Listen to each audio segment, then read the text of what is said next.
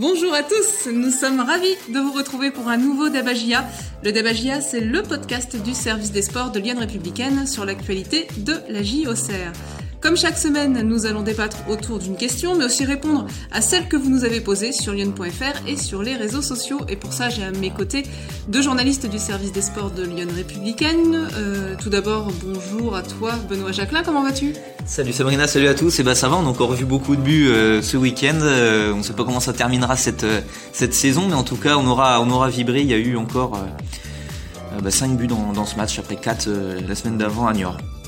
Est-ce qu'il a vibré aussi, Julien Benboili? Salut euh, Julien Bonjour Sabrina, bonjour à tous. Oui, vibre, oui, c'était un match, un rebondissement, un match. Euh, c'est sûr que pour l'attention, c'est c'est pas toujours euh, facile d'être d'être suiveur de la, de la GA. On passe par tous les, toutes les émotions, mais dernièrement, voilà, à l'arrivée, c'est plutôt le positif qui l'emporte, donc c'est bénéfique. Ah, c'est qu'on en ait d'autres en cette fin de saison, hein, des émotions. on va se projeter d'ailleurs un petit peu hein, pour la question de ce débat GA, messieurs, puisque on va se euh, projeté sur la semaine prochaine avec euh, le déplacement à Pau, la réception de Dunkerque. On va se demander, Pau-Dunkerque, est-ce la semaine idéale pour basculer pour la GIA On va rappeler que les hommes de Jean-Marc Furlan donc, euh, ont battu Nancy, hein, 3 buts à 2 le samedi 17 avril pour la 33e déjà journée de Ligue 2. les Auxerrois sont donc 6e avec 54 points et donc à 2 points de la 5e place qui est détenue par le Paris FC, d'où notre question. Pau-Dunkerque, est-ce la semaine idéale pour basculer pour la GIA Alors, avant d'entrer dans le débat, comme d'habitude, une petite prise de température. Je vais commencer par euh, toi, Benoît. Est-ce que ça serait la bonne semaine pour basculer? Oui, non, peut-être.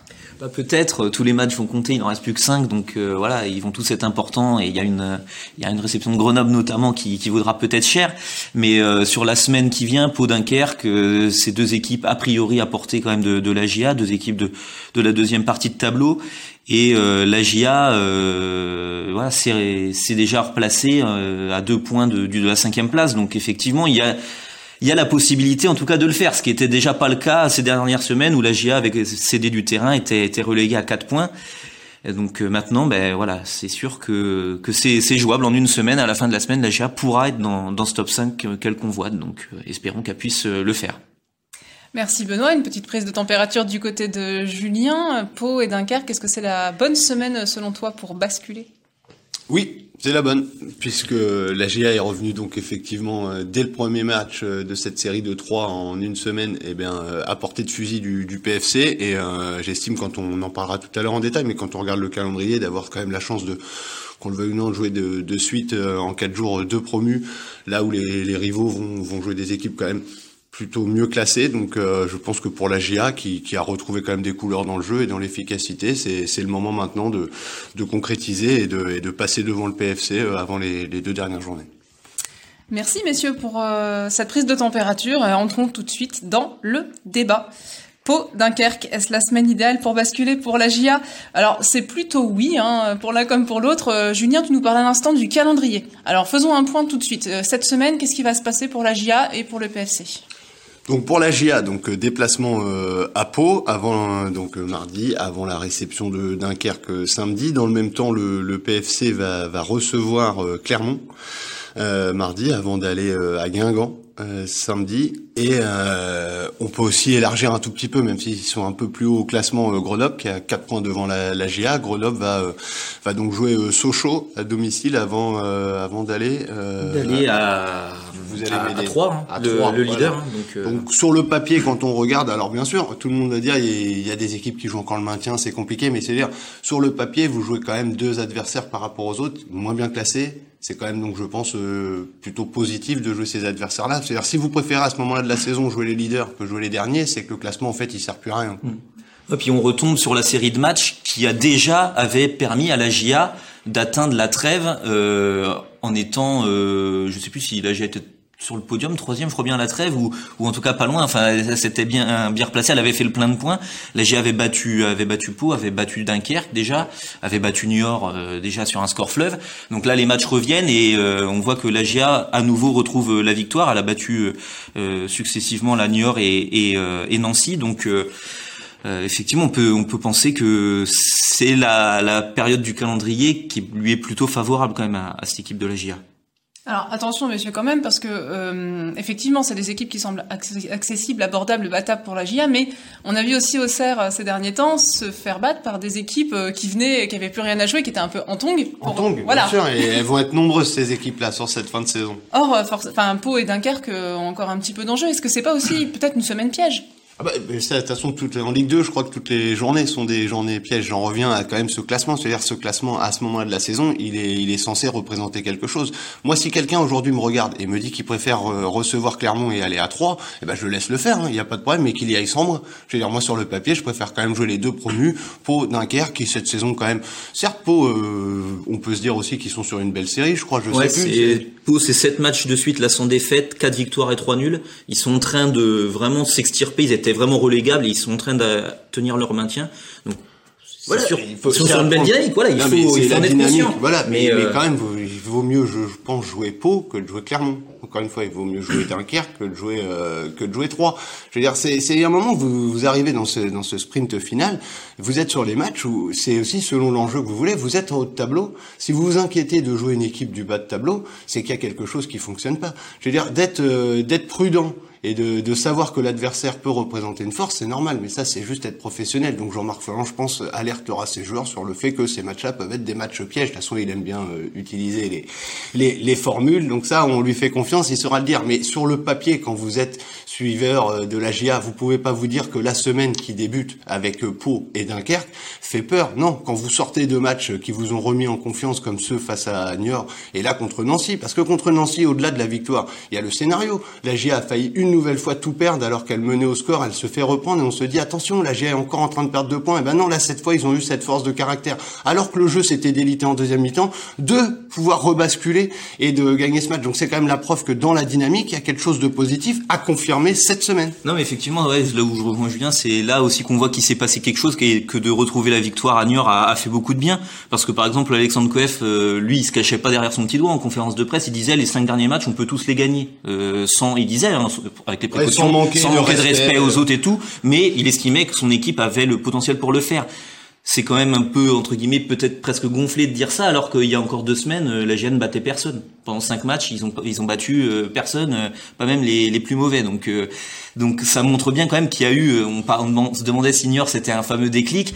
Peut-être qu'effectivement que qu'il y a eu et que les Auxerrois ont repris un peu confiance dans leur capacité. Donc en tout cas je préfère qu'ils aillent à Pau et qu'ils reçoivent Dunkerque en ayant justement bah, cette assurance de se dire qu'ils peuvent battre n'importe qui plutôt qu'ils soient comme il y a deux semaines à se dire euh, est-ce qu'on va enfin réussir à regagner un match quoi. C'est-à-dire que si vous allez à Pau avec l'inquiétude d'entrée de dire ouais vous jouez l'équipe la plus en forme du championnat, je sais pas si on va réussir à le faire, c'est qu'il y a un problème quand même. Vous devez à ce moment-là de la saison, quand vous êtes sixième et que vous visez la cinquième place, représenter face à un adversaire comme Pau une certaine force.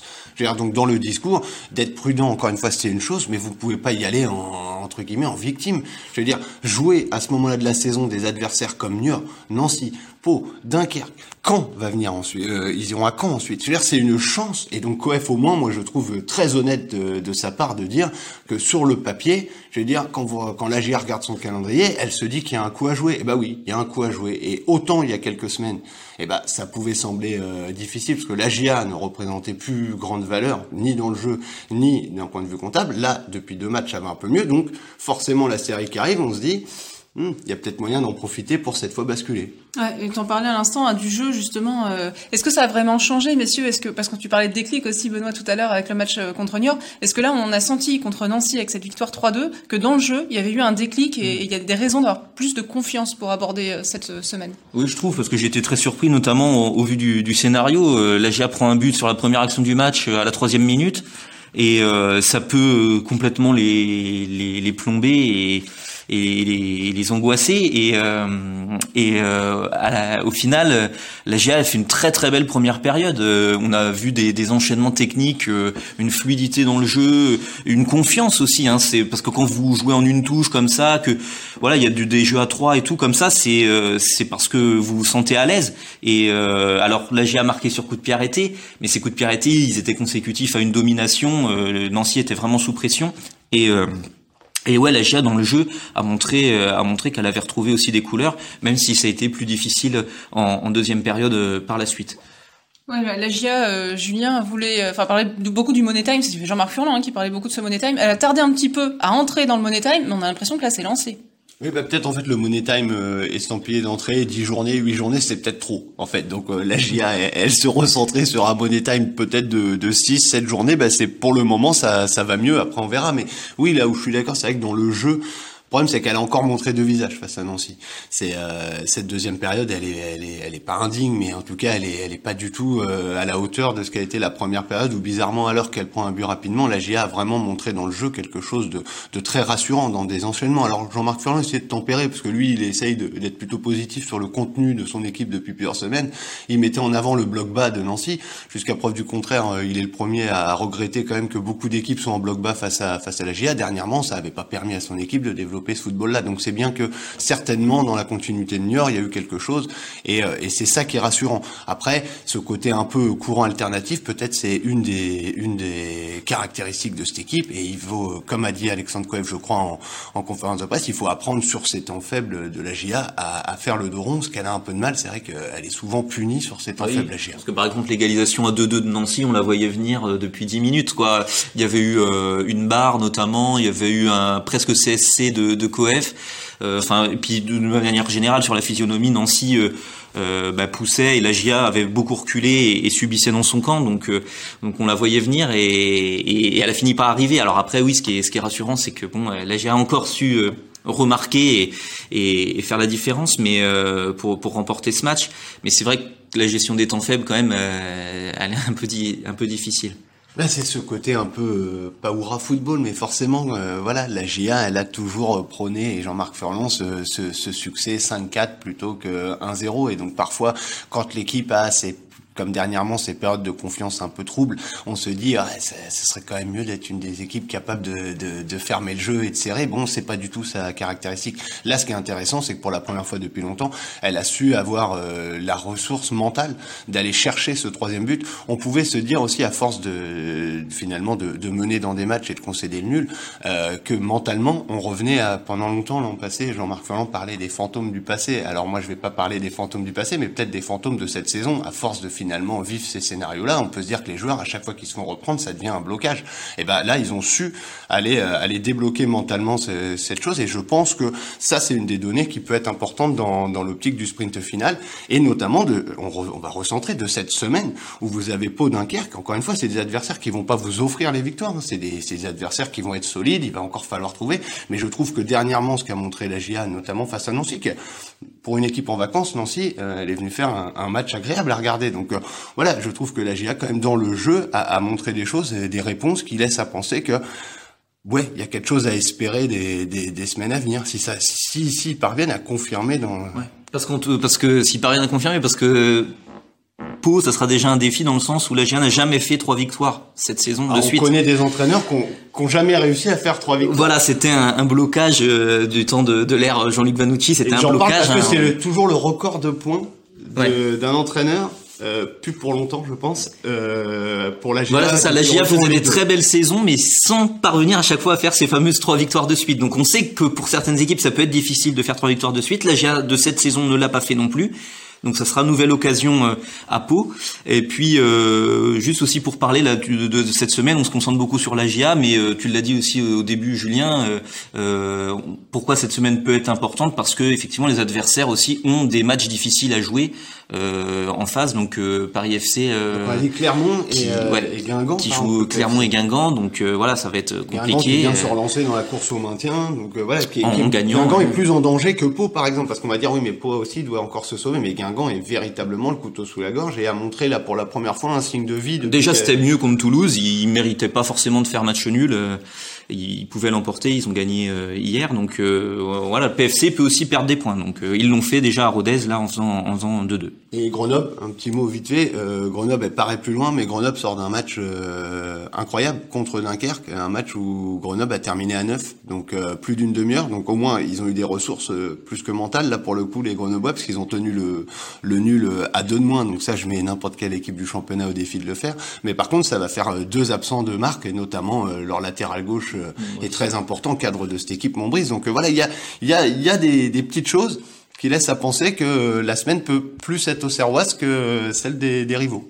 Mais parlons-en d'ailleurs des adversaires directs qui sont juste devant. Effectivement, tu le disais, hein, Julien, ça, bah, ça, ça coince un peu devant. Enfin, Grenoble, il y a eu des faits de jeu, de, de, de expulsions, etc. mais ils font des nuls en tout cas. Ouais, et d'une manière générale, alors ces équipes malheureusement sont un peu trop loin maintenant. Même Clermont, euh, Toulouse et Troyes, euh, sur le, les, les, cinq équipes de tête, le rythme a vraiment baissé euh, par rapport euh, à ce que c'était à un moment donné dans la saison, où justement on disait mais euh, ils font pas d'erreur les équipes de devant, le rythme est vraiment infernal. Et, et aujourd'hui c'est vraiment plus le cas. Euh, je crois que euh, Grenoble c'est une seule victoire sur les cinq derniers matchs. Euh, y a, sinon il y a, y a, des équipes c'est deux victoires sur les cinq derniers matchs maximum. Mais, mais effectivement le, le, rythme ralentit devant. Alors on se prend à rêver que la GIA soit l'équipe de cette fin de saison. Quelqu'un dit depuis longtemps, il suffirait de faire une série sur les 4-5 derniers matchs et de coiffer tout le monde au poteau. Peut-être cette personne a raison hein, depuis de longues semaines. Peut-être, bah, souhaitons-le. Mais en tout cas, ouais, c'est pour répondre à notre question, Pau Dunkerque, est-ce la semaine idéale pour basculer pour la GIA Effectivement, là, on peut dire que tous les feux semblent au vert hein, dans le jeu, dans la confiance, euh, dans les résultats, dans le calendrier. On est d'accord pour dire que on se retrouve dans une semaine et, et la GIA a basculé. Bah, j'espère pouvoir. J'espère que dans le prochain débat GIA, la GIA sera sera dans les 5. Et euh, autre petit euh, peut-être point positif, l'effectif qui peut sembler euh, restreint, etc. L'autre bonne nouvelle, euh, c'est que Birama Touré, donc qui avait été touché à l'épaule face au Havre, et on pouvait craindre une longue absence, donc a repris l'entraînement collectif la semaine passée, et son retour dans le groupe est espéré, donc peut-être pour Pau, plus certainement pour pour Dunkerque. Donc voilà, ce sera aussi le retour du capitaine. Voilà, il y a y a pas mal de choses qui, qui semblent jouer en faveur de la GIA. Bon, bah, il n'y a plus qu'à. Voilà, hein, messieurs. Exactement. Merci pour ce débat. J'espère qu'on vous aura aidé à vous faire votre opinion sur cette question. Pau Dunkerque, est-ce la semaine idéale pour basculer pour la JOCR euh, Avant de passer aux questions de nos internautes, tradition oblige, euh, la place à vos tops et à vos flops. Messieurs, je vais commencer par toi, Benoît, et par ton top de la semaine. Le top de la semaine, ben, c'est euh, le travail euh, qui paye sur les coups de pied arrêtés. Euh, ça a déjà été le cas à Niort avec trois buts à la suite de corner. Et là, les trois buts de la GA contre Nancy viennent tous de coups de pied arrêtés, deux corners encore et un coup franc rapidement joué et un ballon dans la boîte alors que tous les défenseurs sont encore devant, y compris Coef, donc qui, qui va finalement marquer. Donc bah, ça fait beaucoup, hein. c'est devenu une vraie arme. alors c'est sûr en début de saison, la GIA était plutôt à marquer dans le jeu. Euh, beaucoup, euh, c'est un peu moins le cas, mais elle a trouvé donc euh, des, des, armes différentes. Il, il, en faut, il faut de la diversité pour pour pouvoir marquer et, et en tout cas, ben, ce travail-là, il est il, il est, est très payant. Ouais. Ouais, ouais. Le travail sur les coups de pierre été donc en top. Et quel sera ton flop de la semaine? Eh ben mon flop, c'est le carton jaune reçu par Djoubal contre contre Nancy. C'est son troisième en, dans une série de 10 matchs. Donc euh, bah, le défenseur euh, au Serrois sera suspendu pour la réception de Caen. Donc, déplacement. Euh, pour la déplacement ouais, à Caen. Ouais, c'est mieux parce que si on les attend à la baie des Champs, euh, on risque de perdre par forfait 3-0. Ça serait un peu un peu ballot. Vaut mieux aller à Dornano.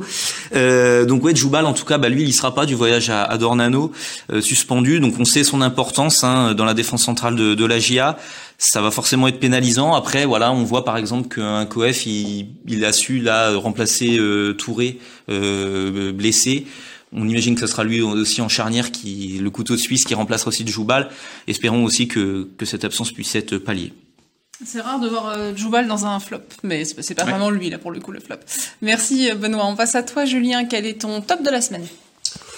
C'est difficile, euh, il y en a pas mal, mais euh, je vais mettre en avant les deux passes décisives euh, de Mathias Autrette et élargir un peu pour dire que finalement, donc, il rejoint Hamza Saki en tête du classement des, des, meilleurs passeurs de Ligue 2 et c'est assez, assez appréciable de voir deux Auxerrois quand même dans, dans ce classement, puis qui illustre dernièrement donc la, la faculté, comme l'a dit Benoît, des Auxerrois à vraiment être chirurgicaux sur les coups de pied arrêtés, mais c'est aussi dans le jeu où il y a eu toute la saison pas mal de pas mal de passes de la part de l'un ou de l'autre et donc de voir quand même les deux aujourd'hui hein, en tête de ce classement, c'est c'est quand même euh, révélateur du, du jeu serrois qui aura été quoi qu'il arrive cette saison euh, de qualité. Donc Autrette en top et quel est ton flop?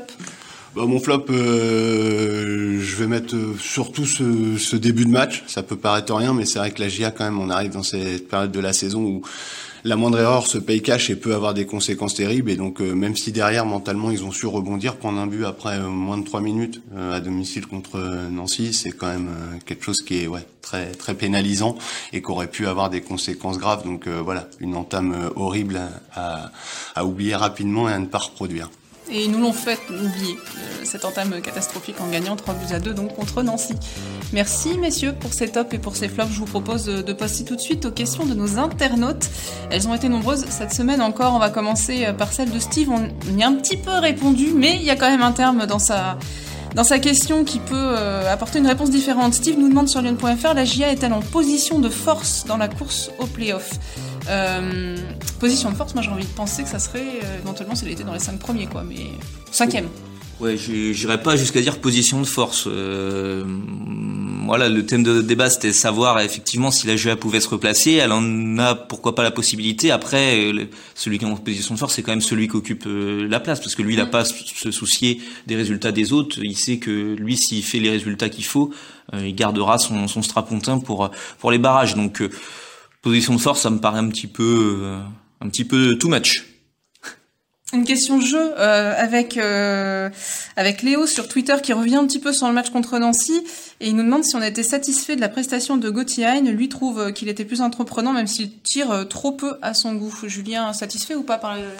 Oui, voilà, oui, bah moi j'ai, voilà, je peux facilement le dire. Moi, c'est un joueur qui, encore une fois, sur l'ensemble de la saison, euh, m'a énormément déçu. Et euh, dernièrement, voilà, ça va un peu mieux. Alors forcément, ça a été euh, dans l'esprit des gens glorifié par ce but extraordinaire à Niort, mais effectivement, face à Nancy, dans voilà, dans la lignée de, de, de ce match à Niort, on l'a plutôt plutôt bien vu, assez entreprenant. Il a participé à ces mouvements dont parlait Benoît tout à l'heure, des mouvements à trois en une touche de balle. Alors après, il frappe peut-être trop peu aux yeux des gens. Voilà, c'est pas pas un joueur qui a, qui a cette corde à son arc de manière manière spontanée. Quand il frappe, souvent la frappe est belle, mais dans son jeu, c'est pas c'est pas l'option qu'il prend euh, régulièrement. Donc, euh, bah, en tout cas, c'est certain que dans l'activité et dans le nombre de ballons touchés, par exemple aux abords de la surface ou dans la surface, c'est certainement l'un des matchs où on l'a le plus vu. Oui, je trouve il, il attaque plus la surface adverse et pour parler des frappes, euh, il en a une vraiment où il, ouvre son pied gauche là euh, au coin des 6 mètres où il peut marquer et il y a un retour vraiment décisif d'un défenseur qui tacle. Sans ça, peut-être qu'il marque contre Nancy. Euh, on en parlait tout à l'heure. Tiens, Gilles sur Lyon.fr se demande comment la GIA va gérer la réception de Caen avec la réception de Caen. Décidément, le déplacement. Ah, même, même Gilles. Hein. Ça va faire 3-0 par forfait. Hein. Là, même Gilles veut recevoir. En tout cas, euh, comment la GIA va gérer la suspension de Djoubal Qui répond, messieurs? Bah, Je crois Benoît on a un peu parlé dans, quand il a mis son flop entre guillemets à Djoubal ou du moins à son jaune.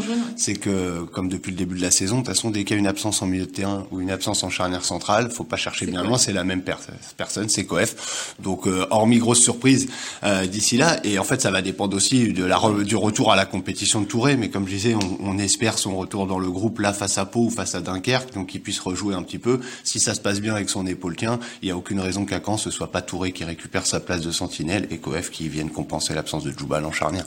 Merci pour la passe décisive, Julien, parce que j'ai une double question Touré. Euh, Léonie sur Lyon.fr nous demande faut-il remettre Touré quand il sera de retour ou laisser l'équipe actuelle? Et un peu pareil, hein, Léo sur Twitter qui nous demande Birama Touré est-il indispensable? Euh, Benoît, qu'est-ce qu'on fait? On le remet Touré? Bah oui, oui, oui, on le remet. Je pense que dans l'esprit de Jean-Marc Furlan, je pense en tout cas la question se posera même pas.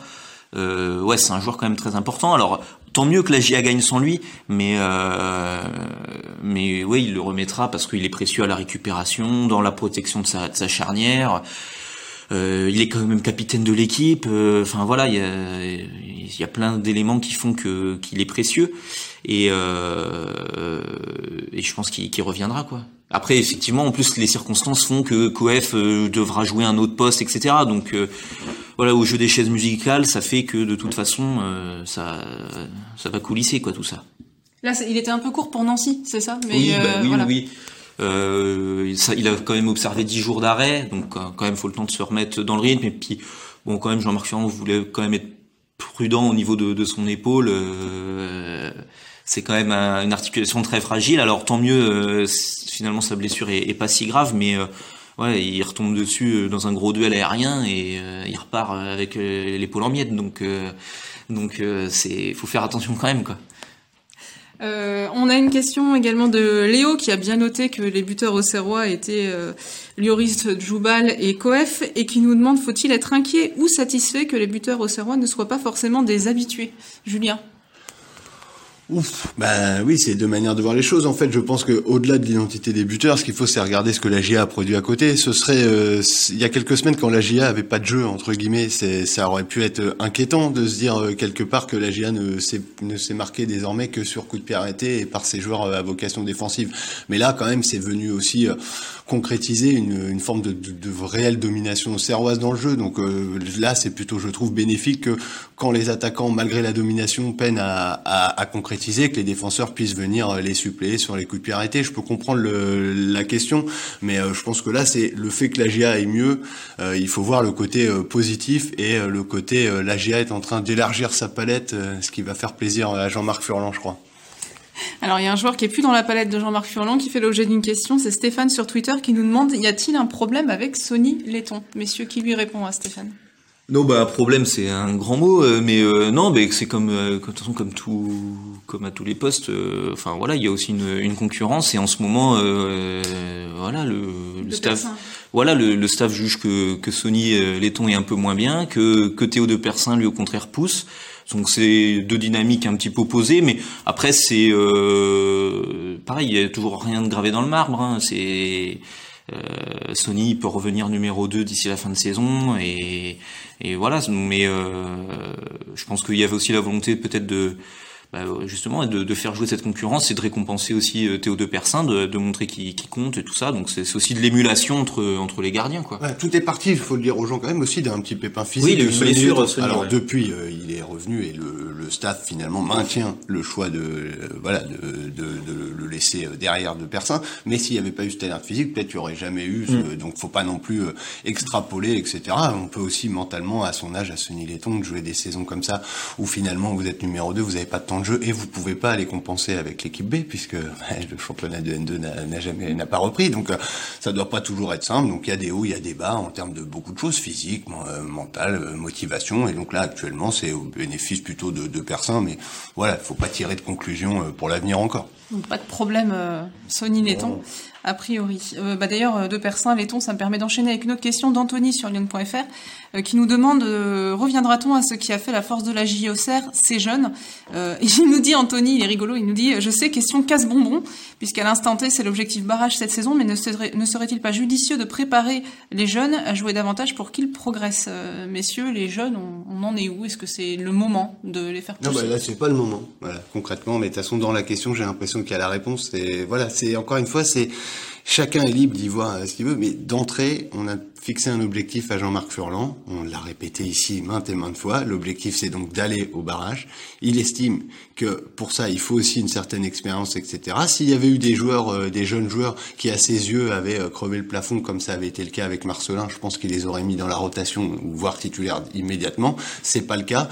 Euh, hormis euh, blessure, c'est pas à cinq matchs de la fin, alors que vous êtes engagé dans la course au playoff, qui va donner du temps de jeu aux jeunes. Non, mais puis par exemple, à quoi ça tient? Je repense si euh, Royao fait pas le choix de se barrer euh, au cercle de Bruges euh, l'été dernier, peut-être en fait il joue titulaire cette saison parce qu'à la place, euh, vu qu'il s'en va un peu de manière imprévue, la GIA prend Gauthier Lloris, au final Gauthier Lloris il s'impose en charnière.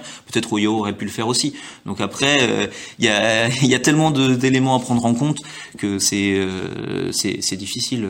Si la GIA fait un bon début de saison, peut-être Ousmane Camara euh, s'installe en milieu de terrain. il est titulaire, lors de la première journée contre Sochaux. Sauf que la GIA rate complètement ce match, son match ce jour-là, et Jean-Marc Folland part sur tout de suite sur une autre option. Euh, deux dernières questions pour terminer, qui nous sortent un petit peu du, du contexte purement sportif. Euh, on a Gilles sur Lyon.fr qui nous demande si par chance, comme nous l'espérons tous bien sûr, la GIA réussissait cette année à monter en Ligue 1, pensez-vous que Jean-Marc Furlan resterait entraîneur? Euh, Benoît, c'est difficile à dire. Hein.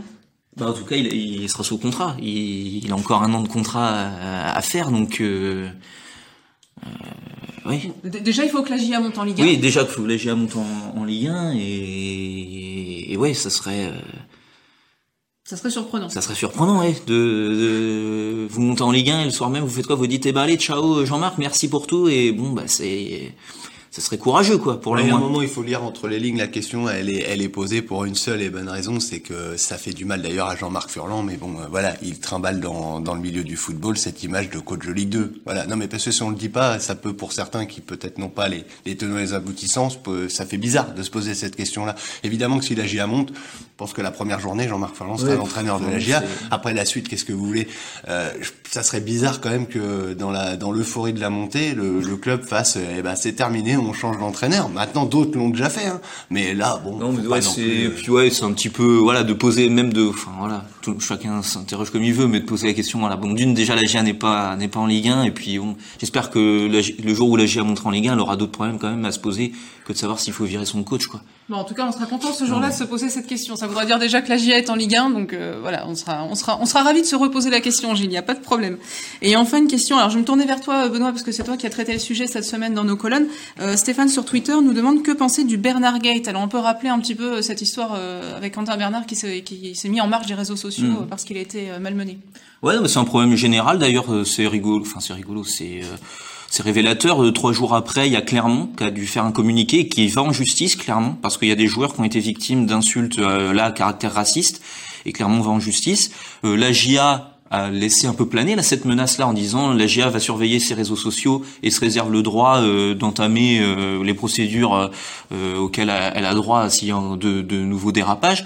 Ouais, faut juste rappeler que l'insulte et les propos haineux sont interdits euh, sur Internet comme partout d'ailleurs. En fait, euh, il peut y avoir, enfin voilà, c'est répréhensible et il n'y a pas de raison d'insulter un footballeur plus que que, que, que quiconque d'ailleurs. On peut trouver que les joueurs sont mauvais, on peut trouver euh, euh, qu'ils auraient pu marquer, qu'ils auraient dû faire ci ou ce ça, ou ce- ceci ou cela, mais euh, il y a certaines limites qui peuvent pas être franchies, quoi, tout simplement. Mais après, ça dépasse le cadre de la France. Hein. Là, on parle des exemples, là, mais la première ligue euh, en Angleterre a énormément de cas chaque chaque semaine, notamment beaucoup sur le sur le racisme. Mais voilà, c'est le.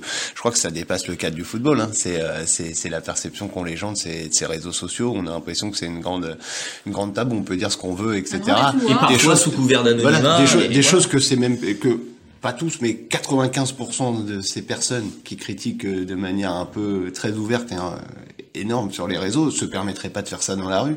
Donc pourquoi le font-ils euh, devant leur ordinateur? Voilà, c'est un gros problème. Encore une fois, euh, si certains disent, on peut dire que Quentin Bernard est pas un bon latéral gauche, que on préférerait que ce soit Boto, que euh, voilà plein de choses, mais vous pouvez pas ensuite venir insulter la personne, la famille, etc.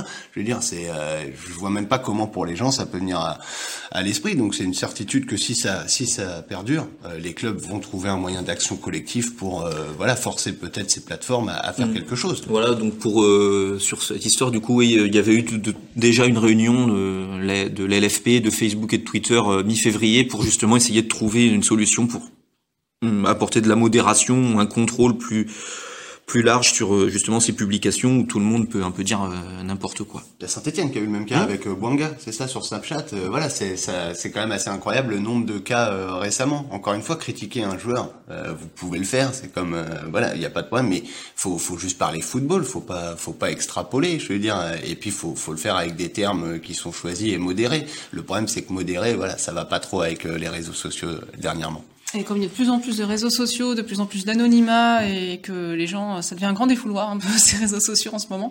Donc forcément, ça, ça n'aide pas. Euh, je pense qu'on a fait le tour de la question, euh, Quentin Bernard. Merci messieurs d'avoir répondu aux questions de nos internautes. Merci à vous tous hein, de nous les avoir euh, envoyés, donc soit sur lyon.fr, soit sur euh, les réseaux sociaux justement, mais avec beaucoup de respect bien sûr, comme d'habitude. Euh, N'hésitez pas à faire la même chose pour le prochain Dabagia. hein. On vous donne rendez-vous le dimanche 25 avril pour un nouveau débat euh, autour de, de l'équipe Ce sera donc, on récapitule, après un déplacement à Pau le mardi et la réception de Dunkerque le samedi, euh, des matchs qui seront à suivre en direct commentés sur lyon.fr comme d'habitude. Et la GIA sera dans le top 5.